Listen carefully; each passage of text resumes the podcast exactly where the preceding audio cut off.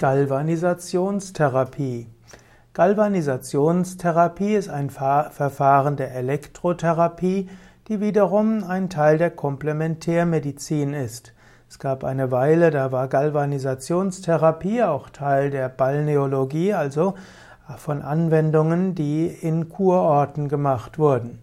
Galvanisationstherapie ist also eine Behandlung mit Gleichstrom, die Reizung geschieht durch die Ausrichtung der Wassermoleküle in den Zellen.